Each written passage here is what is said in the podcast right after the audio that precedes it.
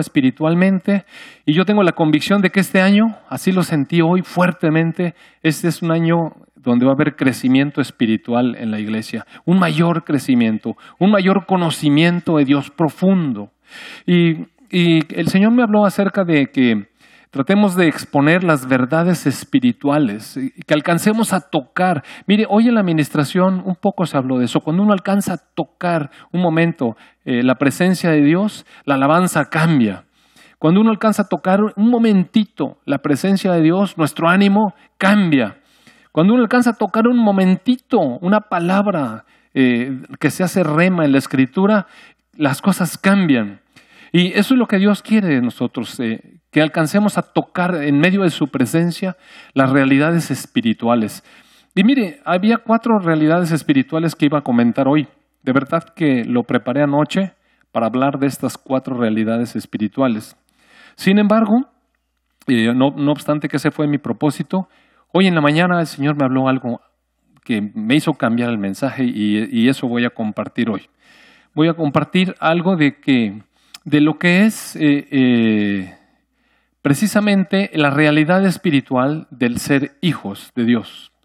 La semana pasada, si usted recuerda, parte de estas realidades espirituales que Dios nos habló, donde cómo éramos nosotros los gentiles incircuncisos pecadores, pero dónde nos trajo el Señor. Cómo es que nuestro espíritu está sentado con Jesucristo a la diestra de Dios, reinando por encima de todas potestad y dominio y gobierno espiritual. Y lo cantábamos hoy. El diablo huye cuando se habla en el nombre de Jesús, pero cuando alguien que conoce a Jesús, recuerda usted aquellos que quisieron usar el nombre del Señor Jesucristo sin tener una relación con Él, aguas, ¿no? cuidado, el nombre del Señor Jesucristo no es una baratija para que cualquiera lo use. Es, es, la representación que el Señor Jesucristo nos concede de su nombre a los que lo conocemos. Y otra de las cosas, realidades espirituales, mencionamos una serie de realidades, pero una de ellas tenía que ver con la ciudadanía con Israel y con que somos ahora miembros de la familia de Dios. Somos miembros de la familia de Dios. Y el Evangelio de Juan, en el capítulo 1, eh, es muy claro eh, cuando el Señor nos, nos, habla y nos dice que eh, a, los que a los que confesamos su nombre, a los que creemos en Él, Juan, ah, estoy en la primera epístola, perdón, un segundito. A los que creemos en Él, a los que invocamos su nombre, a los que confesamos su nombre, nos da la potestad, el derecho de ser llamados hijos de Dios. Eh, voy a traer la cita para, para precisarla y que cada uno de ustedes que quiera ir a, a verificar, pues vea que es verdad.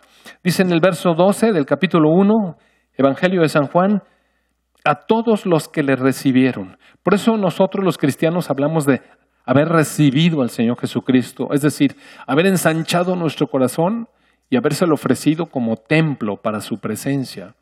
Cuando nosotros recibimos, recibimos a Jesús en nuestro corazón, cuando nosotros confiamos nuestra vida en su nombre de salvación, nos da potestad de ser hechos hijos de Dios.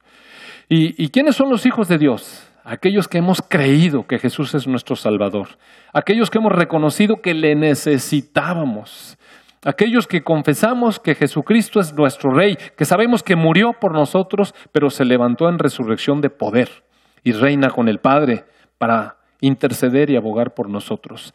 Entonces, para esos que hemos abierto el corazón y le hemos dicho, Señor Jesucristo, queremos que vengas y vivas en nuestra vida. Bueno, esos son, tienen derecho a ser llamados hijos de Dios. Pero bueno, resulta que yo le quiero invitar hoy a que hagamos una reflexión. Mire, generalmente empezamos el año y empezamos haciendo propósitos, pero este año yo le quiero invitar a que haga unas reflexiones. Más bien como que tratemos de ubicarnos en donde estamos. Le quiero asegurar que el Señor me habló a mí. Mire, de verdad que me habló. Eh, me habló y, por eso cambié el tema, porque me habló fuerte.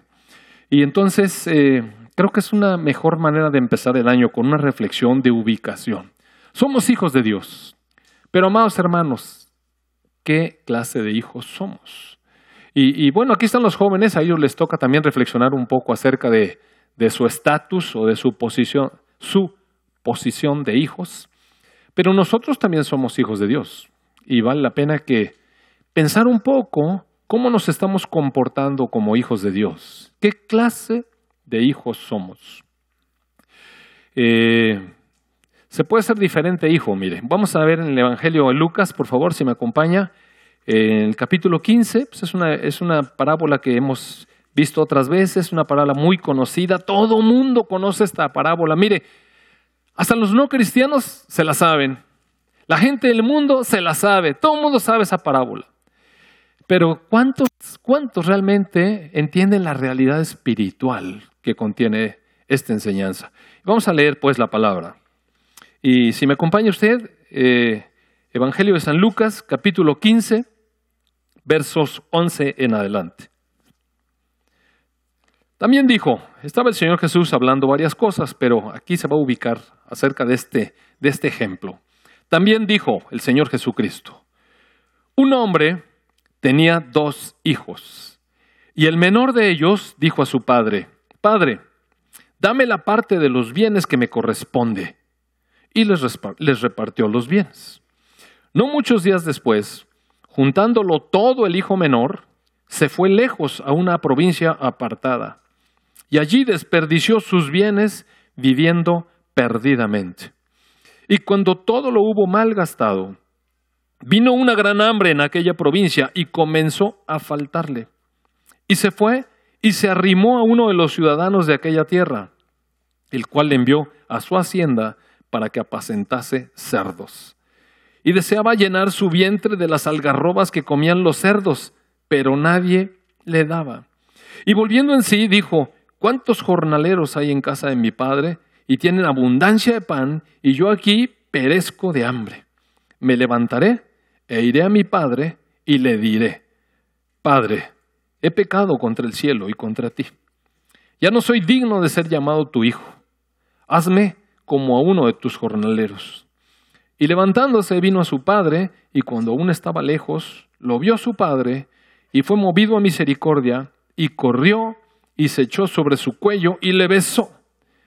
Y el hijo le dijo, Padre, he pecado contra el cielo y contra ti, y ya no soy digno de ser llamado tu hijo. Pero el padre dijo a sus siervos, Sacad el mejor vestido, y vístanle, y pongan un anillo en su mano, y calzado en sus pies, y traigan el becerro gordo y mátenlo y comamos y hagamos fiesta. Porque este, mi hijo era, y ha revivido. Se había perdido y es hallado. Y comenzaron a regocijarse. Y su hijo mayor estaba en el campo. Y cuando vino y llegó cerca de la casa, oyó la música y las danzas. Y llamando a uno de los criados le preguntó qué era aquello. Él le dijo, Tu hermano ha venido y tu padre ha hecho matar el becerro gordo por haberle recibido bueno y sano. Entonces se enojó y no quería entrar. Salió por tanto su padre y le rogaba que entrase. Mas él, respondiendo, dijo al padre, He aquí tantos años te sirvo, no habiéndote desobedecido jamás, y nunca me has dado ni un cabrito para gozarme con mis amigos. Pero cuando vino este tu hijo, que ha consumido tus bienes con rameras, has hecho matar para él el becerro gordo. Él entonces le dijo, Hijo, tú siempre estás conmigo, y todas mis cosas son tuyas. Mas era necesario hacer fiesta y regocijarnos, porque este tu hermano era muerto y ha revivido. Se había perdido y es hallado. Amén. Mire, amado hermano, eh, hay muchas cosas que, se pueden decir de esto y hay muchísimas enseñanzas y predicaciones al respecto. Pero nuevamente quisiera que viéramos eh, qué, clase de hijos somos nosotros. Aquí tenemos dos hijos, mire. Y no está hablando, claro, esto se puede también aplicar cuando uno le comparte el Evangelio a una persona que, que no, nunca ha llegado al Evangelio. Estas personas que de pronto pues han vivido perdidamente y de pronto oyen una, una, enseñanza como esta y se dan cuenta de la misericordia de Dios y deciden dar un paso de fe y volverse a Dios y llegan con lágrimas en los ojos sabiendo que, que su vida ha, ha, estado, digamos, desperdiciada. Y está bonita la enseñanza, sí. Pero nuevamente, quiero insistir, estamos hablando de hijos. Recuerda usted quién es un hijo. Un hijo es aquel que ha abierto el corazón al Señor Jesucristo y tiene la potestad de ser llamado hijo de Dios. Es decir, son personas que estaban en la iglesia, eran parte de la familia de Dios, somos parte de cada uno de nosotros y, y cada uno de nosotros tiene la posibilidad, mire, de habiendo recibido la herencia del Señor y, a veces no, no, entendemos la grandeza de nuestro Padre. Pensamos que Dios es, bueno, Dios, y sí nos dio misericordia y bueno, limpió nuestras vidas con la sangre y no sabemos esas cuestiones así como de frases. Es más, a lo mejor tenemos convicción. Pero ¿cómo estamos viviendo nuestra vida? Somos este, este hijo que, bueno, qué bueno que Dios es nuestro Padre. Pero ¿cuánta dedicación tenemos realmente para Él? ¿Cuánto ¿Cuánto de nuestra vida realmente nos gusta pasarla con nuestro Padre? ¿Cuánto nos gusta pasarla con nuestro Padre? Mire, en las familias pasa. Hay hijos que no les agrada estar con los papás. Siempre tienen, claro, cuando son pequeños pues no les queda de otra, ¿verdad? Pues eh, ahí andan. Y cuando son pequeños y dependientes de uno, pues también les gusta. Y, y sobre todo cuando les compramos cosas y, y son felices por eso. Pero a medida que el hijo va creciendo y se va dando cuenta de que tiene la capacidad de independizarse, que tiene su capacidad para pensar y desear cosas diferentes, que ya no, ya no se quiere ajustar al modelo que tienen en su casa, que, los amigos empiezan a fluir sobre su manera de pensar y, empiezan a ser atraídos por otras cosas, los hijos empiezan a, a ya no querer estar con los papás. Eso, eso yo sé, amados hermanos. Mire, mis papás tenían una casa de campo eh, en México y al principio pues era la casa de campo de reunión y invitábamos a amigos y, era padrísimo estar en la alberca y todo, era muy bonito y todos queríamos ir. Pero a medida que fuimos creciendo, usted sabe, empiezan otros compromisos, mis hermanas empezaron a tener ahí novios y yo también. Y entonces ir allá representaba que nos alejaban de los intereses que teníamos allá. Y, lo que queríamos ya nada más era sacar el compromiso del domingo con la familia para regresarnos temprano porque cada uno teníamos nuestro interés. Y cada vez disfrutábamos menos la comunión con nuestros padres. Ahí ya la cosa familiar perdió interés. Y los hijos así son. De pronto hay cosas que les llaman la atención. Pero si usted ve la realidad de esto, ¿cuántos de nosotros somos hijos de Dios y la verdad es que ya no nos interesamos en los negocios de nuestro Padre? Ya su enfoque de la familia y de que seamos hijos, la verdad es que empieza a ser pesado. Eh, híjole, es que otra vez tenemos que ir a la iglesia y, y citaron a una tal cosa y ahí vamos. ¿Sabe por qué se nos empieza a hacer pesado los compromisos? Porque ya nuestros intereses están afuera. El corazón ya no está ahí. Eventualmente lo que queremos, aunque hayamos venido, mire, aunque estemos en la reunión, aunque estemos en las alabanzas, ya cumpliendo, porque bueno, pues es domingo, ya sabemos que tenemos que venir a la iglesia. Y la rutina, y nos paramos temprano. Bueno, yo hoy no tan temprano, anoche estuvo la desvelada. La verdad es que la película estaba buena y se nos fue un poco.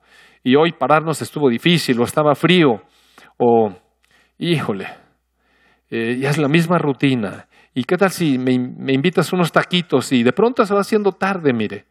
De pronto se va haciendo tarde en el desayuno y Usted sabe cómo es. Y alguien sí está interesado en llegar, pero otros ya, ya la traen más lenta. Y bueno, un poquito tarde, un poquito tarde. Y ahí vamos llegando como quiera, pues las alabanzas van empezando, con los que empiecen está bien, no se va a notar tanto que yo llego, entrada a la alabanza. Pero ¿por qué? ¿Por qué esta actitud, mire? Porque realmente no venimos a ver a nuestro Padre. Por eso, mire, porque no venimos a ver a nuestro Padre con alegría. A lo mejor algunos de mis hijos también van y nos visitan porque, bueno, pues toca hoy, ¿no? Toca ir con los papás. Y a lo mejor sus hijos también. Hoy toca ir con nuestros padres, pero ¿realmente disfrutamos? ¿Disfrutamos al Padre realmente? ¿Realmente venimos y, y nos gozamos en la presencia de nuestro Padre? Es más, nos gusta estar a nuestro Padre, no importa que no estemos aquí. Afuera también. Nuestro Padre, sigue siendo nuestro Padre, mire. Y, y Dios nos ha dado dones y talentos su herencia, su rica herencia. La semana pasada hablábamos de las riquezas de Cristo, cuántas cosas nos ha dado. ¿Y para qué nos las da?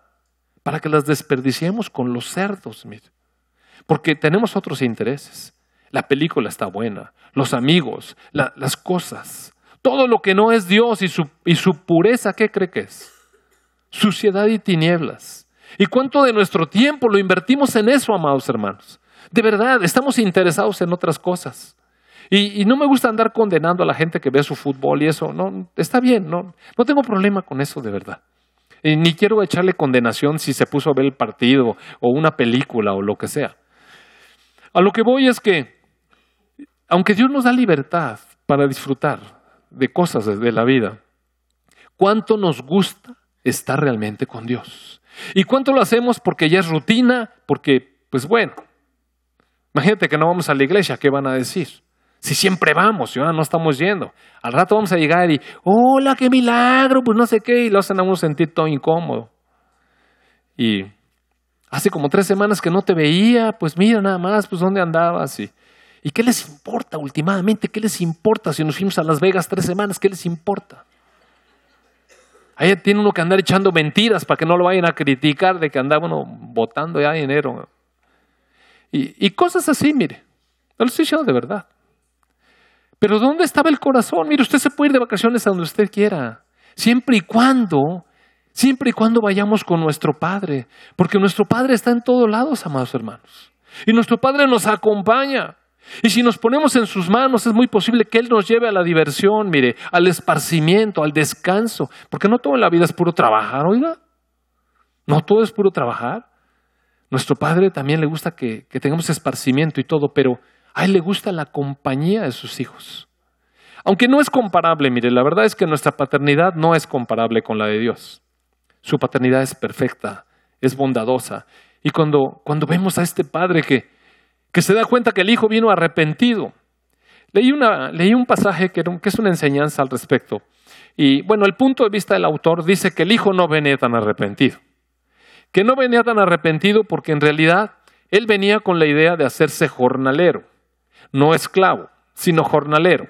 Y al jornalero le pagaban por su trabajo, al esclavo no le pagaban nada.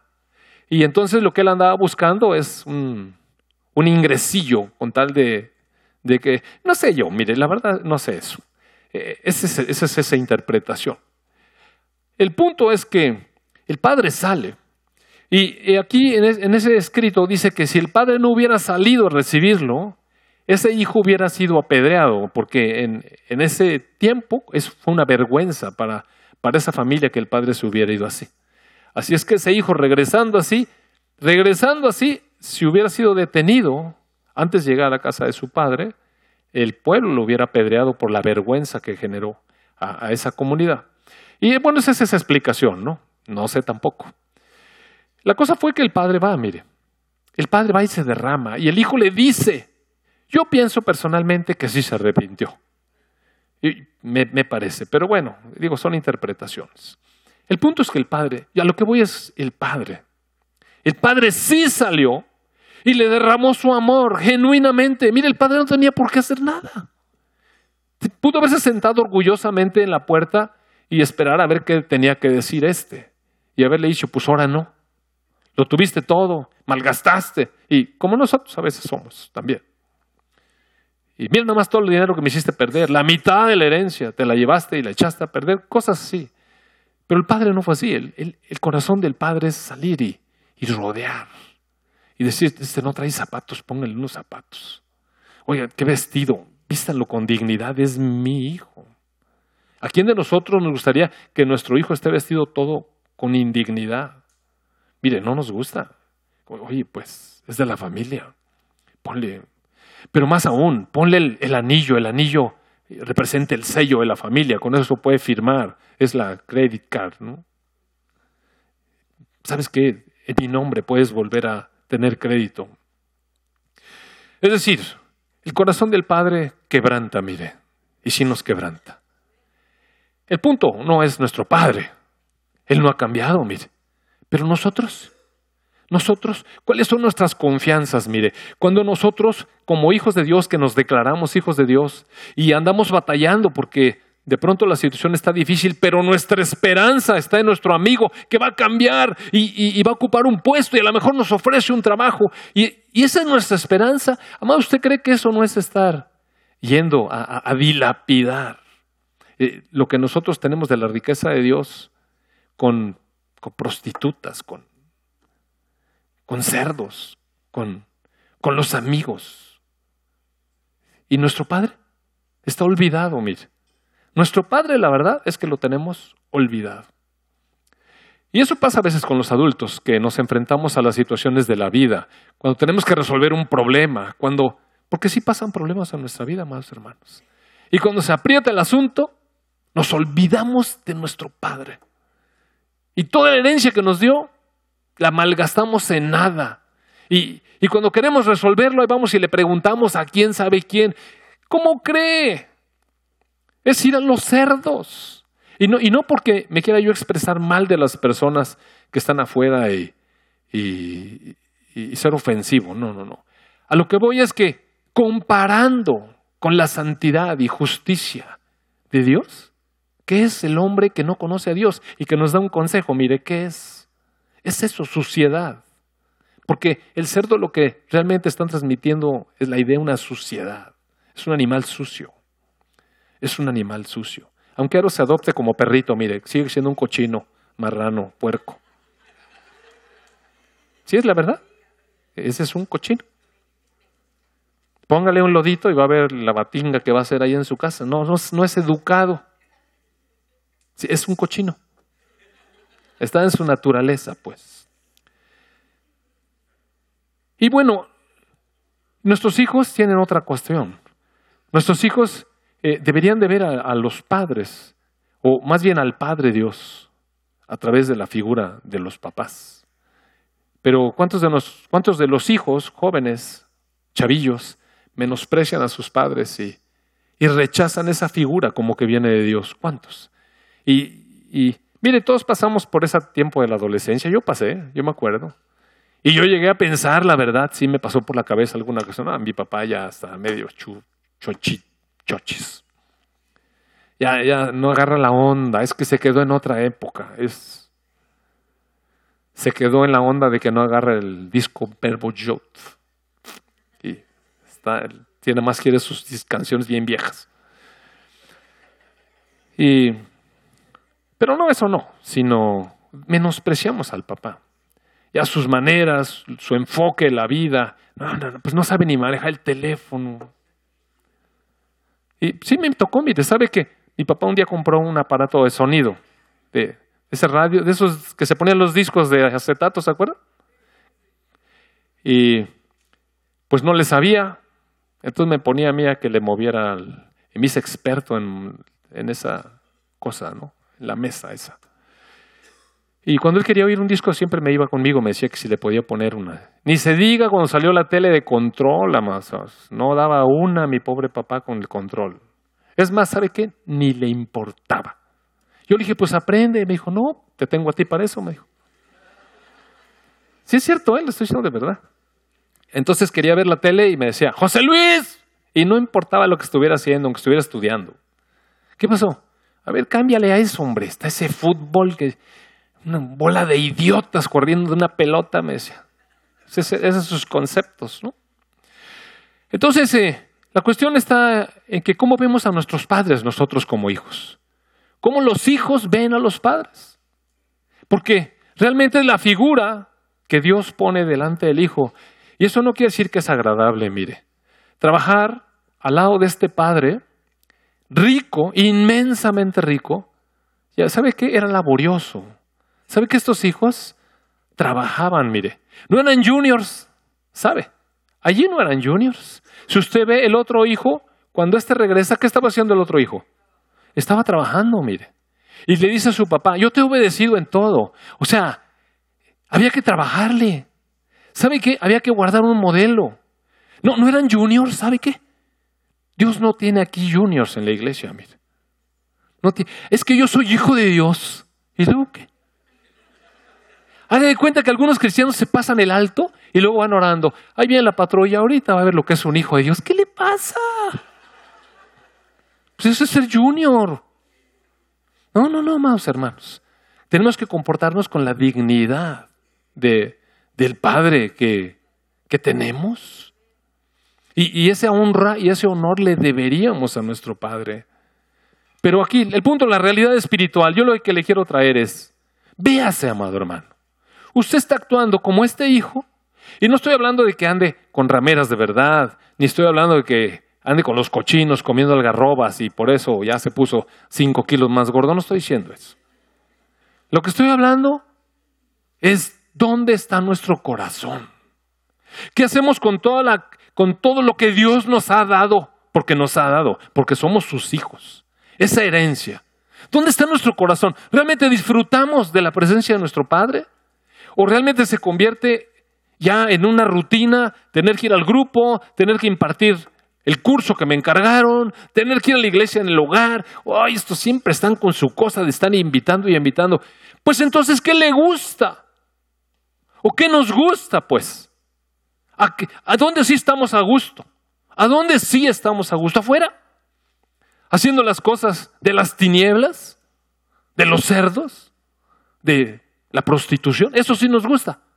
Eso sí nos gusta. Porque mire, esa es la reflexión. Si eso nos gusta, somos este hijo. Déjeme decirle. Si eso nos gusta. Si no nos gusta estar con el Padre y trabajando para nuestro Padre y gozando de su presencia, mire, este hijo somos. Aguas. Hoy vamos a hacer esta reflexión. O somos el hijo que, que sí cumple, el hijo de la ley, el hijo obediente, el hijo que sí hacemos las cosas, el que no da problemas en la iglesia, el que es un burrito trabajando, el que siempre da curso, el que siempre está listo. Pero sabe una cosa, sabe que me dio mucha tristeza de la realidad espiritual de ese segundo hijo. No disfrutaba a su padre tampoco, mire. Hacía las cosas que su papá le decía.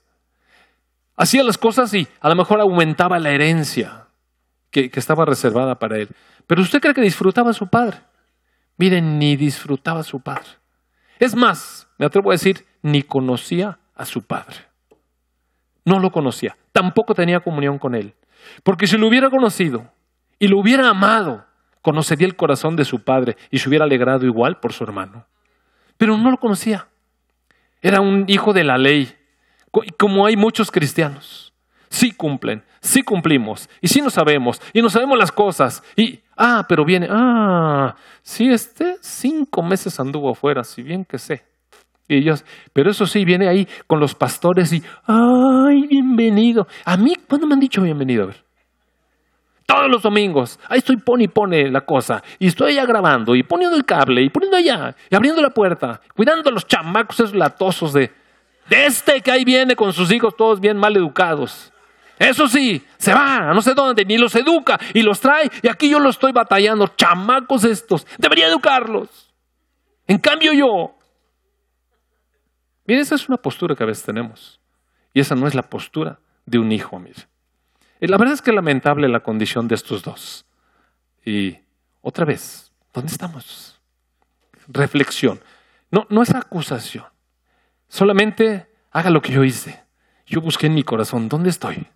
¿Cuánto realmente disfruto de mi Padre? ¿Cuánto disfruto de mi Padre? De estar con Él. De, estos momentos en donde, ¿sabe qué? A veces nos ponemos a orar. Y eso es algo que quiero invitar al grupo oración de varones. A veces hablamos mucho, amados hermanos. La verdad es que a veces hablamos un montón. Yo creo que la próxima reunión que tengamos de varones vamos a ponernos a oír, a, ministrar a Dios, a, adorarle y a estar dispuestos. Solamente, Señor, ¿qué quieres que haga este año? Y, no venir con nuestras peticiones de, siempre y, nuestros intereses. Vamos a aumentar la hacienda, Señor. Que esta iglesia crezca y que haya más entradas y que haya más no sé qué y más personas y más almas. Y... A ver, a ver, Padre, ¿y, ¿y a ti qué te interesaría, amado Padre? este año, amado Padre. Sobre todo la comunión. Mire, ¿sabe qué es lo que más pienso que disfrutaba este Padre? De sus hijos, de su comunión. Él era un hombre rico, mire. Él tenía criados y, esclavos y jornaleros y tenía hacienda y tenía animales y seguramente tenía también tierra para sembrar. Pero ¿sabe qué más disfrutaba? Sus hijos, de la comunión con sus hijos como casi todos los papás disfrutamos. Y a veces vemos con tristeza cómo nuestros hijos no les gusta estar con nosotros. Aunque también es verdad que a la vez A lo mejor nosotros no estábamos con ellos cuando era tiempo de estar con ellos. Entonces, pensemos solamente un momento. ¿Seré como este hijo que me desintereso en mi padre? No me interesan sus cosas. Yo vivo mis asuntos. Vengo a la iglesia, pero saliendo de aquí es mi vida. Ese es el primer hijo. O somos el hijo que le entramos aquí a todo, le ponemos a todo y estamos todos amargosos y como quieran no conocemos a nuestro Padre. Le voy a hablar de un tercer hijo. Si me acompaña, por favor, al Salmo 63. Este es un hijo que, le voy a dar el contexto. Este hijo era un joven que creció, mire, no fue el, hijo distinguido, no el primogénito al que le tomaban todas las fotos, eh, eh, el que estaba en todos los face, ¿verdad? Era el último, era el octavo o séptimo, no, sé, me acuerdo cuál era. El último, el que no sale en la foto más que, ah, mira, se atravesó Perengano. Y salió en la foto. Y a nadie le importa. Ahí cuidas a tu hermano, sí, ahí te lo encargo. Y, ese amor que le dimos al primero de que, ah, ah, ah, no, ya el último, oye, tú, ahí te lo encargo, ¿no? Ahí lo cuidas. Nada más que no vaya a romper algo que no vaya a romper. Y ya ni lo cargamos a más. Mire así, era este hijo, era el último. Y le tocó cuidar los borregos. Y pues era una familia pobre, había que talachar. Y ¿sabe una cosa que nos, que nos deja mucha enseñanza de los judíos? La manera en cómo incorporan a sus hijos en el trabajo, en el quehacer, productivo. dentro del pueblo judío a todo hijo le enseñan un oficio, qué hacer. ¿Y sabe qué? Lo impulsan, pero que haga. Que haga juniorcitos así como que no, no mucho. Al menos no el pueblo judío de aquí. Y este joven creció, desarrolló su capacidad musical, ahí tocaba el arpa, y bien obediente con su papá. Y su papá un día lo mandó a ver cómo estaban los hermanos, y cuando llegó allá los hermanos empezaron a, a quejar de él. Vienes ahí de chismoso, de metiche, nomás metes la nariz, eh, a eso viniste nomás. Y, oiga, horrible el bullying de los hermanos en la familia. Finalmente él se dio cuenta de que había ahí un gigante desafiando a Israel y él se apuntó en el nombre del Dios de los ejércitos, mire, en el nombre del Dios de los ejércitos y venció al gigante, usted sabe la historia, es David. Eh, posteriormente el rey necesitaba para sus dolores de cabeza un tipo de ayuda y le dijeron, mira, pues algún músico que venga y te toque ahí un poco de música y pues se te quita el dolor de cabeza. Entonces Trajeron a David y tocaba para, para el rey. Y fue creciendo, y después se fue capitán del rey y luchaba las batallas del rey y ganaba las batallas del rey. Y el rey dijo, bueno, vamos a, necesitamos vencer a estos filisteos y voy a dar a mi hija por esposa del que me traiga 100 prepucios de filisteos. Y David se puso la piel y dijo, ah, se trata de cortar prepucios, yo voy. Y viene bien valiente, entrón. No, en serio. Y fue y trajo, y lo casaron con la hija del rey. Pero este rey no, no tenía tan buena relación con Dios. No, no había entendido que había sido llamado rey para el servicio del rey de reyes, del soberano. Y le gustaba un poco también meter su cuchara y dar su opinión. Y, en fin, usted sabe las historias de Saúl. Y no obedeció. Y Dios lo desechó y ungió a David como rey. Y cuando Saúl se, enteró de que David había sido ungido como rey y que lo iba a sustituir, le empezó a entrar unos celos horribles. Cuando nosotros creemos que las cosas son nuestras, cuando nosotros pensamos que el ministerio que tengo, yo lo levanté y ¿cómo crees que si esa iglesia en el hogar yo la fundé? O resulta que me quieren quitar de allí. ¿Qué le pasa? Si yo era el cantante principal en el grupo, o resulta que hay como 20 ahí parados, ya ni se oye mi voz. ¿Y usted cree que no pasan esas cosas en nuestra cabeza? Mire, sí pasan. Yo era el predicador. Y ahora resulta que me quieren meter ahí goles con cachirules. Mire, son cosas que pasan en el corazón, sí pasan más. Y tenemos que estar muy cuidadosos. Entonces le entraron unos celos horribles a Saúl y empezó a querer matar a David. Y lo empezó a perseguir. Y este tuvo que salir corriendo por su vida. Y se tuvo que refugiar en el desierto. No obstante, que Dios le había prometido que él iba a ser el rey. Mire, fíjese el contexto. Él sabía quién era, sabía su llamado, sabía que Dios lo había escogido, sabía que Dios había puesto sus ojos en él, como cualquiera de nosotros, como cualquiera de nosotros. Sabemos que Dios puso sus ojos en nosotros, pero las circunstancias a veces se complican, ¿sabe? A veces estamos desempeñando lo que, lo que se supone que debemos hacer y de repente nos desconocen del puesto, ¿sabe? Y de repente duele, mire. ¿Y sabe cómo nos sentimos? Mal. ¿O no le ha pasado a usted nunca? Mire, sí pasa. Sí pasa. Cuando pensamos que la estamos haciendo y de pronto todo nos sale mal y de repente somos los perseguidos y, el guácala y a correr al desierto solo. Órale, solo.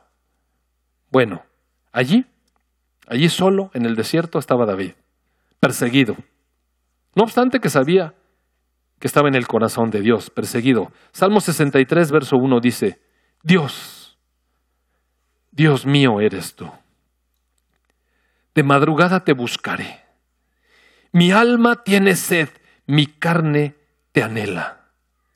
En tierra seca y árida, donde no hay aguas, para poder ver tu gloria, así como te he mirado en el santuario, así te anhela mi alma.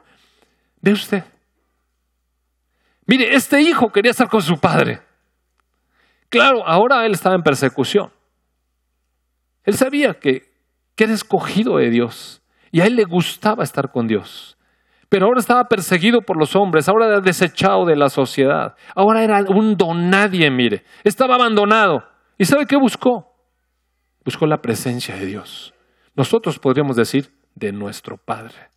Y a veces pasamos por malas, amados hermanos. A veces pasamos por malas. Pero ¿qué hacer cuando estamos en las malas, mire?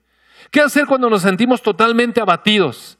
¿Qué hacemos? ¿Huimos de la presencia de Dios? ¿Sabe que yo lamento muchísimo cuando las personas están pasando por situaciones difíciles y de pronto dejan de venir a la iglesia? De verdad que lo lamento. Y no creo que lo lamento porque piense, ¡újule! Un diezmo menos. Jamás, amados hermanos. Me ha pasado eso por aquí, mire de verdad. ¿Sabe por qué lo lamento? Porque sé que si huye de la presencia de Dios, de la comunión con el cuerpo, se va a hundir más. Va a sentir una profunda soledad y dolor. Es cuando menos, mire, es cuando menos, a menos, a menos de que Dios lo haya puesto ahí. A menos de que Dios lo haya puesto ahí.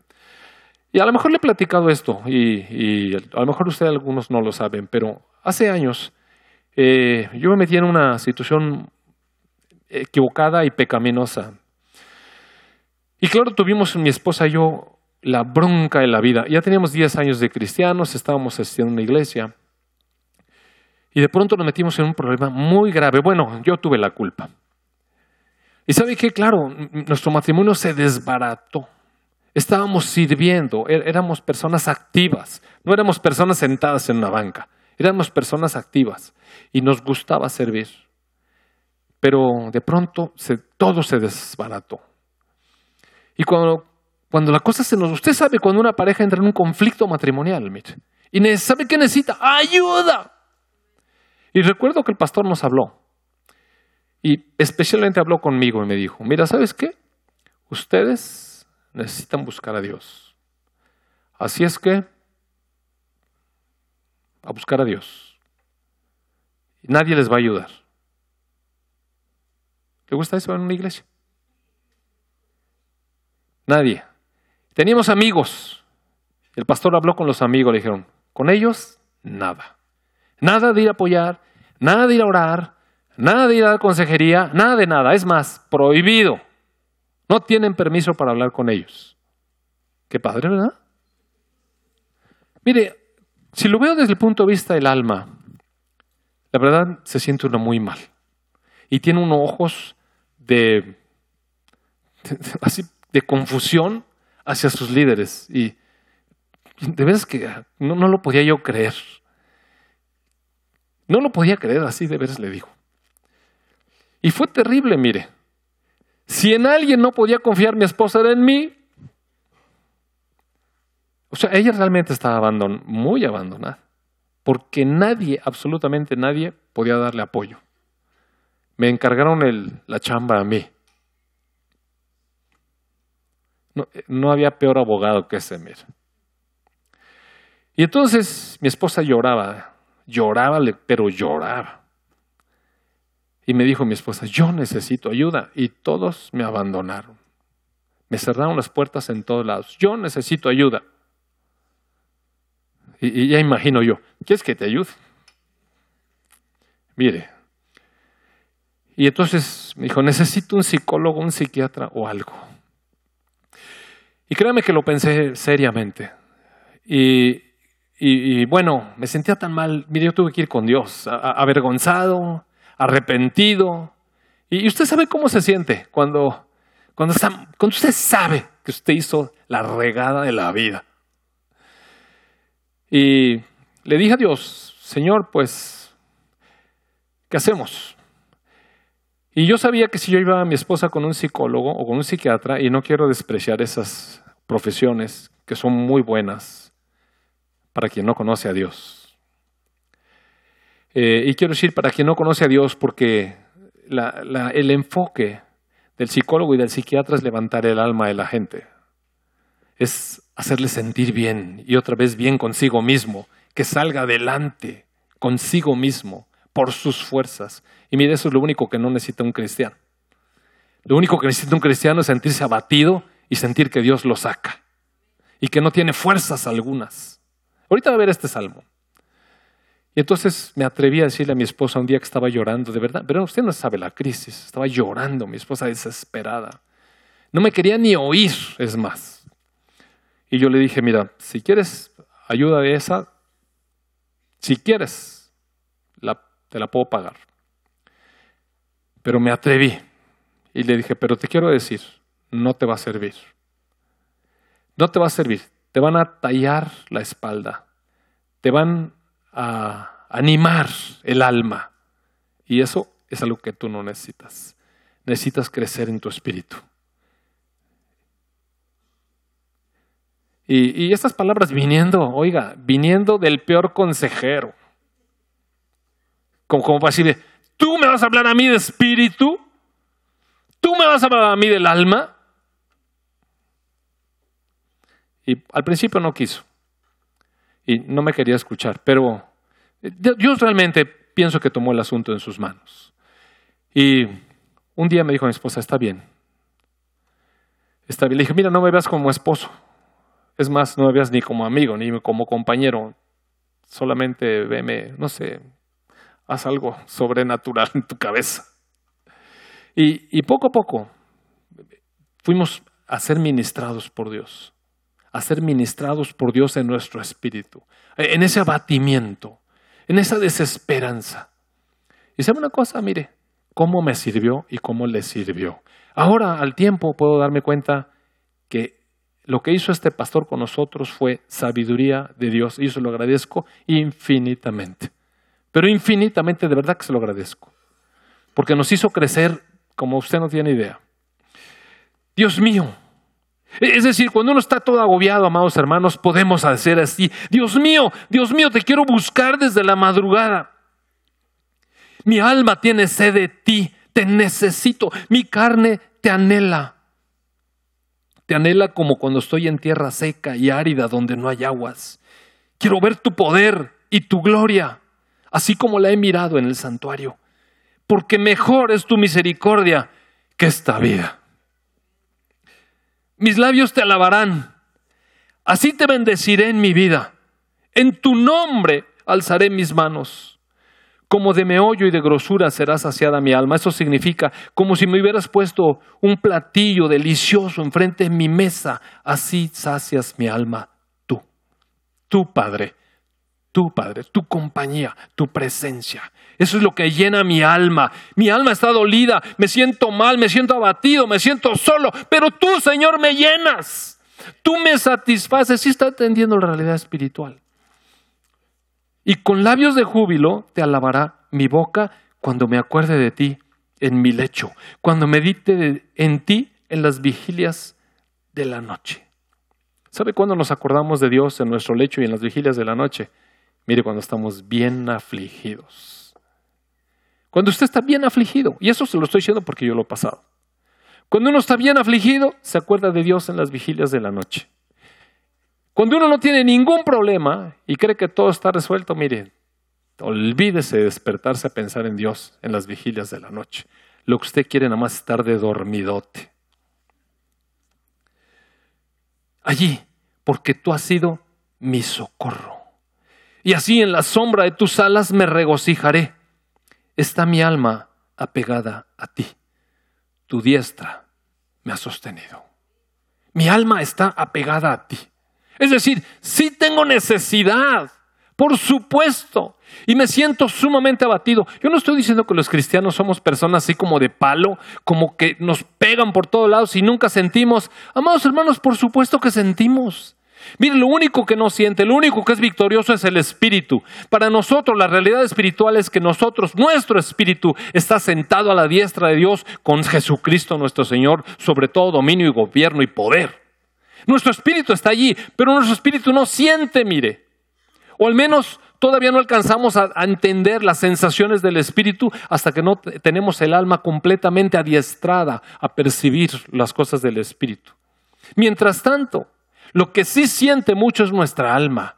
Nuestros sentimientos, nuestras emociones están a flor de piel, ¿sabe dónde? En nuestra alma. Y nuestra alma necesitamos llevarla a Dios, amados hermanos. Allí a encontrar el alimento, la saciedad, el descanso, la, fortaleza, el consuelo, la protección.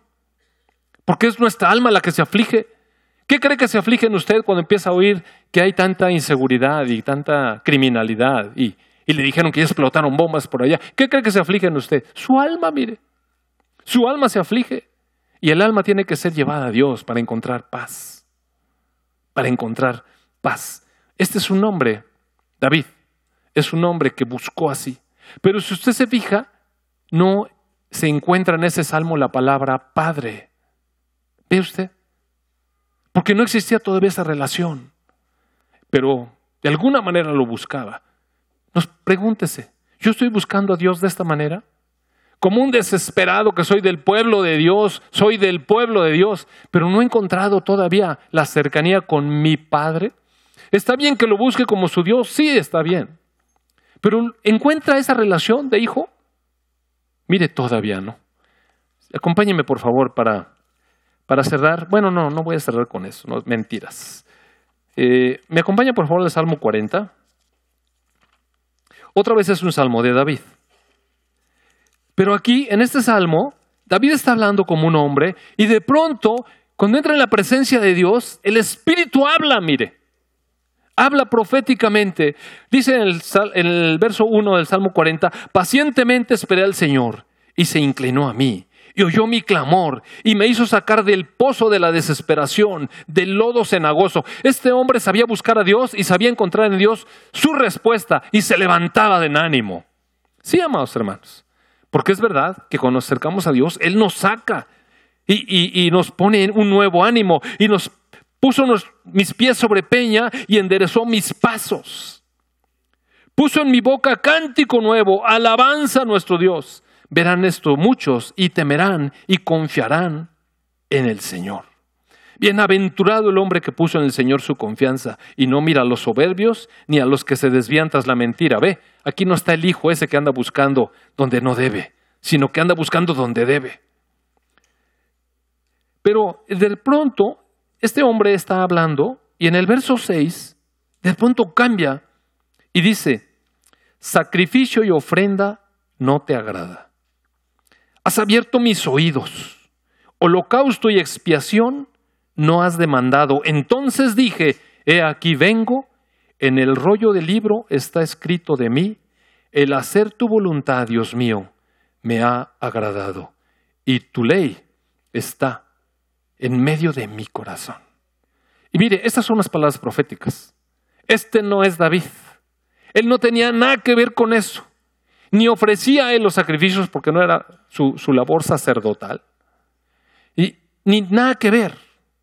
El Espíritu Santo empezó a hablar a través de él y lo dejó plasmado en una escritura para que nosotros pudiéramos oír. Y si me acompaña, por favor, Hebreos 5, capítulo, sí, perdón, Hebreos 10, ya saben, ¿verdad? Los que han leído Hebreos se lo saben. 10.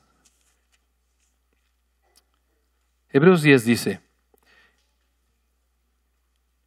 en el verso, en el verso, bueno, está hablando aquí el sacerdocio. Mejor voy a leer desde el 1. Porque la ley, teniendo la sombra de los bienes venideros, no la imagen misma de las cosas, nunca puede, por los mismos sacrificios que se ofrecen continuamente cada año, hacer perfectos a los que se acercan. De otra manera, cesarían de ofrecerse los sacrificios, si se pudiera. ¿Verdad? Pues los que tributan este culto, limpios una vez, no tendría ya más conciencia de pecado. Pero en estos sacrificios cada año se hace memoria de los pecados, porque la sangre de los toros y de los machos cabríos no puede quitar los pecados. Por eso se tenían que hacer sacrificios repetidamente, porque Dios perdonaba, pero después otra vez volvían a pecar y la sangre de los toros era insuficiente para quitar los pecados. Por lo cual, entrando en el mundo, dice, entrando en el mundo, ¿quién? ¿Quién entró en el mundo? Sacrificio y ofrenda no quisiste, mas me preparaste cuerpo. Holocaustos y expiaciones por el pecado no te agradaron. Entonces dije, He aquí que vengo, oh Dios, para hacer tu voluntad, como en el rollo del libro está escrito de mí. Y si usted sigue leyendo, va a ver que está hablando el Señor Jesucristo, el cual se dispuso delante del Padre para hacer su voluntad. Entonces ahora el Señor Jesucristo es el último hijo del cual le quiero hablar. Y si me acompaña por favor el Evangelio de Juan, capítulo 16, y va a ser muy breve lo que quiero decir. Juan 16.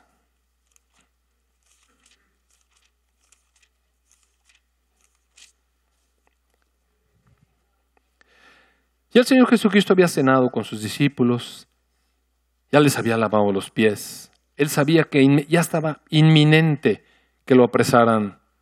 Entonces en el verso 13 les dice, bueno, en el verso 12 dice, miren, todavía tengo muchas cosas que decirles, pero ahora no las pueden sobrellevar. Es decir, el Señor Jesús sabe hasta dónde podemos digerir, mire. De pronto no nos puede decir todo más. A veces no tenemos la estatura, necesitamos crecer y poco a poco se crece.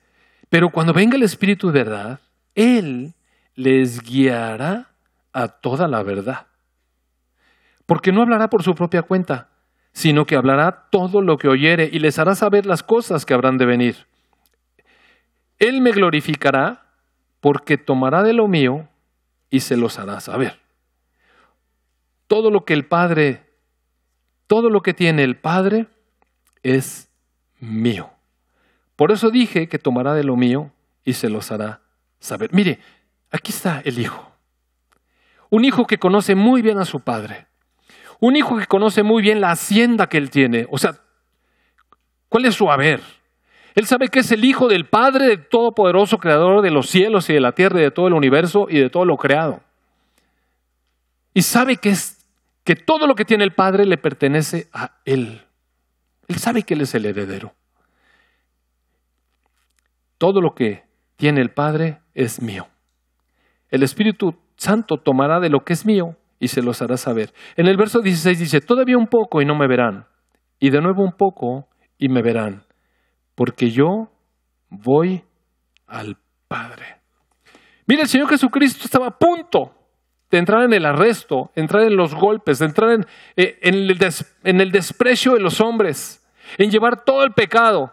Pero una cosa tenía de certeza, él era un hijo y era el hijo correcto. Y sabía muy bien su lugar y su posición. Él se ofreció y dijo, he aquí, tú me preparaste cuerpo, yo voy a hacer tu voluntad, amado Padre.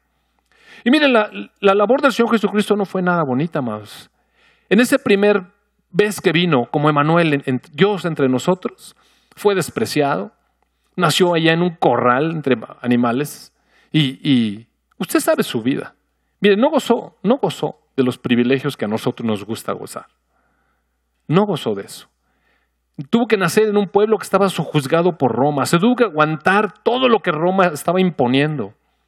La gente se quería levantar en armas y él no, él no aceptó eso. Él no vino a ser un reformador social, mire.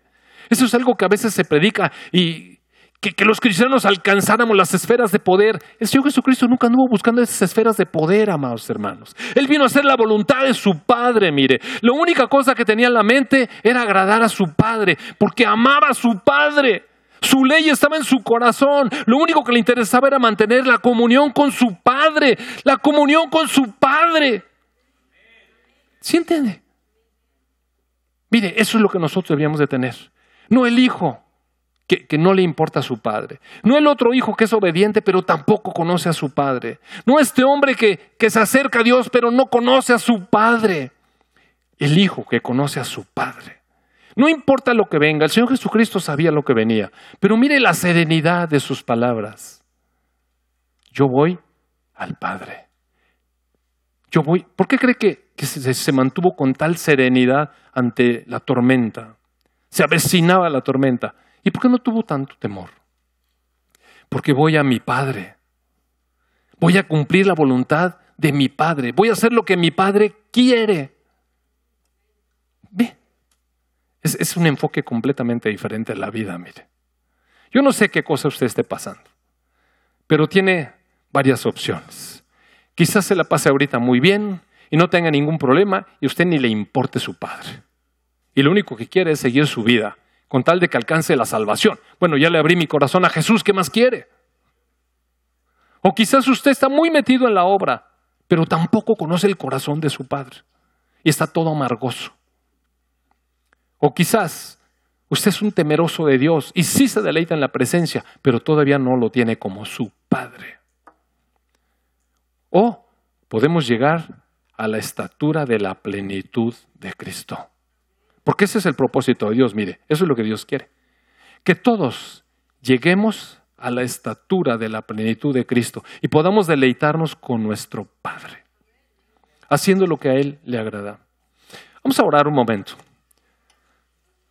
Vamos a orar y, vamos a reflexionar. ¿Dónde estamos? ¿Dónde estamos en el espíritu, amados hermanos? ¿Dónde está nuestra alma? ¿Dónde están nuestros intereses? Mire, ¿sabe que Vamos a ponernos de pie. Y no voy a hacer ningún llamado al frente porque no, no, no pretendo que nadie se avergüence, ni que usted se detenga ahí en su lugar entre debatiéndose entre si debe pasar o no. Allí, usted sabe. Usted sabe. Y Dios sabe. Cada uno sabemos. Vamos a orar. Si alguno de nosotros somos este hijo que teniendo nuestro Padre, sabiendo de las riquezas de nuestro Padre, todavía nuestro interés es, son nuestras cosas. Mire, la invitación de Dios hoy es, hijo, arrepiéntete. Ven y ten comunión conmigo porque te estoy esperando. Y quiero salir a tu encuentro, a, a, a, darte la dignidad, a que estés en mi casa otra vez. Dios no nos está rechazando, amados. Dios no nos está rechazando. Está abriendo, ensanchando su corazón con los brazos abiertos, dispuesto a recibir a todo aquel que viene a Él en arrepentimiento. Amado Padre, te quiero pedir perdón por las veces que he puesto mi corazón en mis cosas y ni siquiera he disfrutado de tu presencia, ni me he ocupado de tu presencia, ni siquiera te he visto como mi Padre. Solamente he buscado, Señor, estar lejos de ti. Te quiero pedir perdón. Quiero aprender a disfrutarte como mi Padre quiero aprender a disfrutarte como mi Padre. Padre, a veces también estoy metido en la obra y cumpliendo las cosas, Señor, y comprometido con el quehacer cristiano y con la actividad. Pero Padre, pareciera que no te conozco tampoco. No he disfrutado de tu presencia. He sido legalista y cumplidor de mandamientos. Pero Padre, ahora quiero disfrutarte y reconocerte, estar cerca de ti. Señor, quizás he sido un hombre temeroso de ti. Y me gozo cantando alabanzas y, y honrándote. Pero esta relación de hijo contigo no la he experimentado en plenitud. Te pido, te pido, amado Padre, enséñame a ser hijo. Enséñame a disfrutarte. A conocer tu corazón lleno de amor. Llévame, Señora, a esa plenitud que tuvo tu Hijo amado. En medio de las pruebas, Señor, tener la serenidad de que soy tu Hijo. Y de que las cosas en las que me metes, Padre, son necesarias. Porque tú no haces nada en mi vida, Señor, que no tenga propósito. Y te doy tantas gracias, Señor, por el tiempo difícil por el tiempo en donde puedo levantar mis ojos y en las madrugadas hablar contigo. Que no hable contigo como con Dios, sino como con mi Padre bueno. Y disfrute, Señor, de tu compañía, de tu amor, de ti. En el nombre de tu Hijo Jesús. Amén.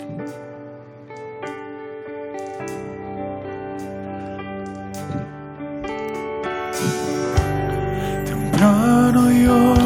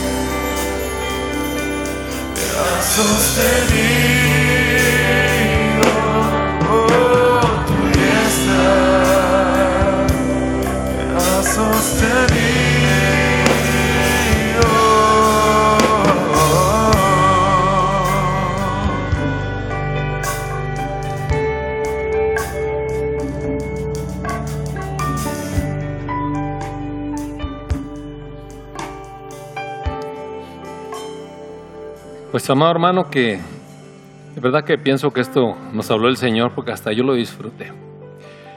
Y pues es la convocatoria del Espíritu Santo a acercarnos a nuestro Dios como nuestro Padre.